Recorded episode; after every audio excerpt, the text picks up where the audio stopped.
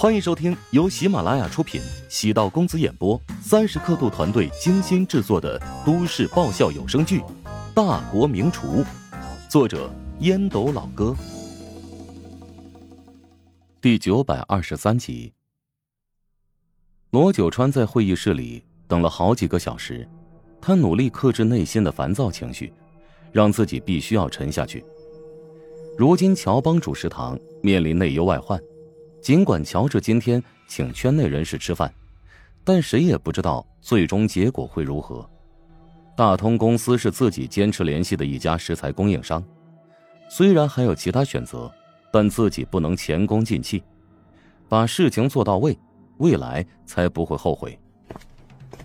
肖瑜抽空过来转了转，隐晦的暗示罗九川今天可以离去，但罗九川隐忍不动。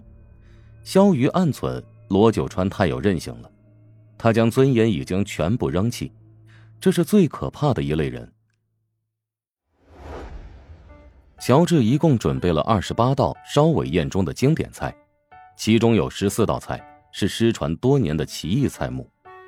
乔治今天没有保留，将脑袋里的底牌大把大把的抛出，他的目的很简单，要让这燕京圈内的大佬们意识到，不应该把视野。局限于燕京，局限于当下。燕京固然是皇城，但天下之大，奇人异事有很多，岂能坐井观天，小觑天下英雄？没有任何花里胡哨，直接用硬实力干就完了。乔治在烹饪二十八道菜的过程中，重温了当年学厨的艰苦，他也借此突破了自己的厨艺，达到了全新的境界。在很多厨师眼中，厨师的职称代表了厨师的水平。但在乔治眼中，职称只是身外之物，水平应该是更深层次的东西。《御厨经》当中将厨者的境界分为门境、地境、天境、心境、道境、神境。门境呢，指的是刚入门的厨师，各项基本功扎实，能根据食谱烹饪出合格的菜品。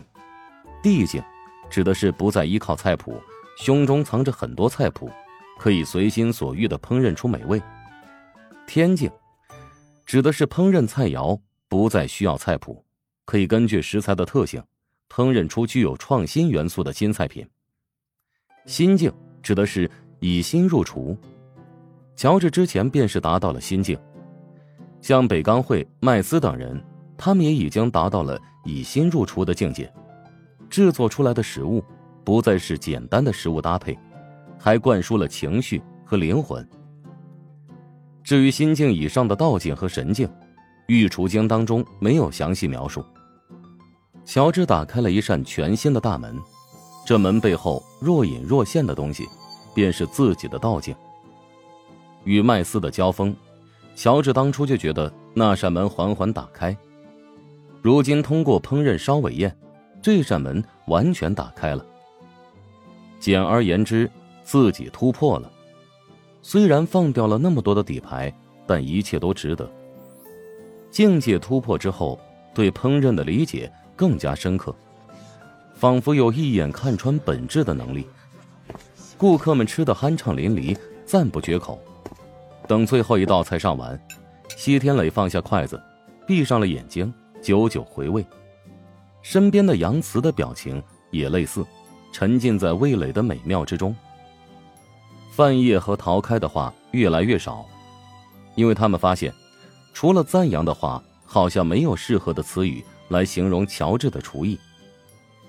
杨慈解析道：“哎呀，乔治对烧尾宴的理解达到了很通透的境界，他不仅做出了奇异的菜，还用调味的方法。”取代了一些保护动物作为食材的菜肴，首尾宴中雄、鹿、梨这几道菜是经典，也是灵魂，但在当下社会当中已经没有合适的食材，乔治却用鸡、鸭、猪、牛等食材进行了替代。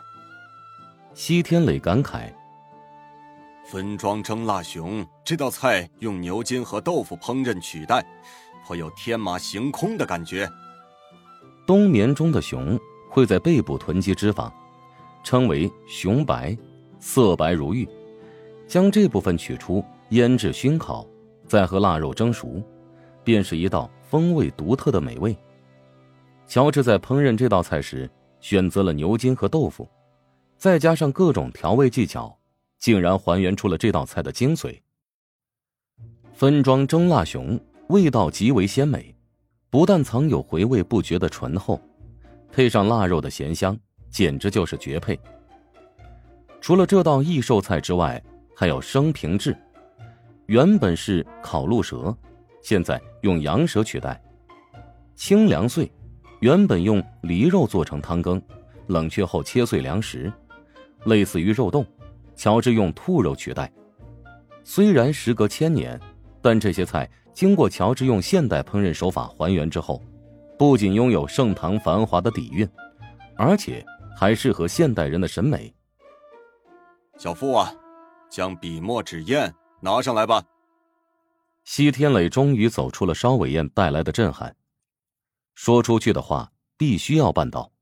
西天磊是个讲究人。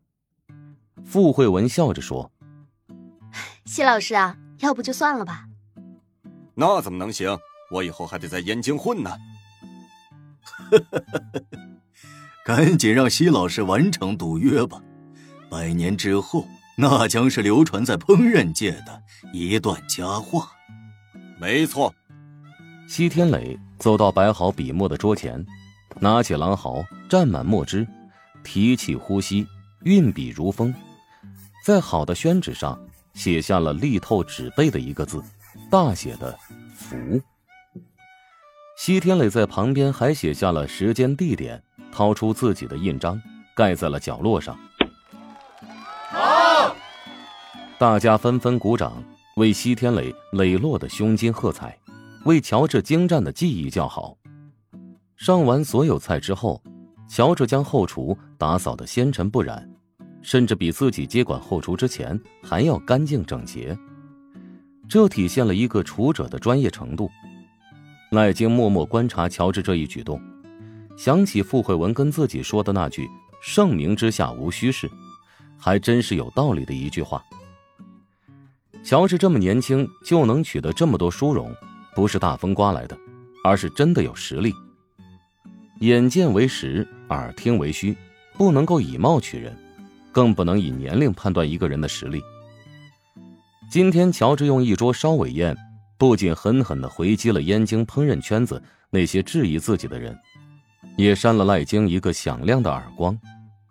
赖京从师傅手中接下富春楼之后。生意一直不温不火，没有那么火爆，但活下去也没问题。赖京认为自己的水平不俗，鱼尾楼的满东流虽然名气响亮，赖京觉得自己跟他的水平不相伯仲。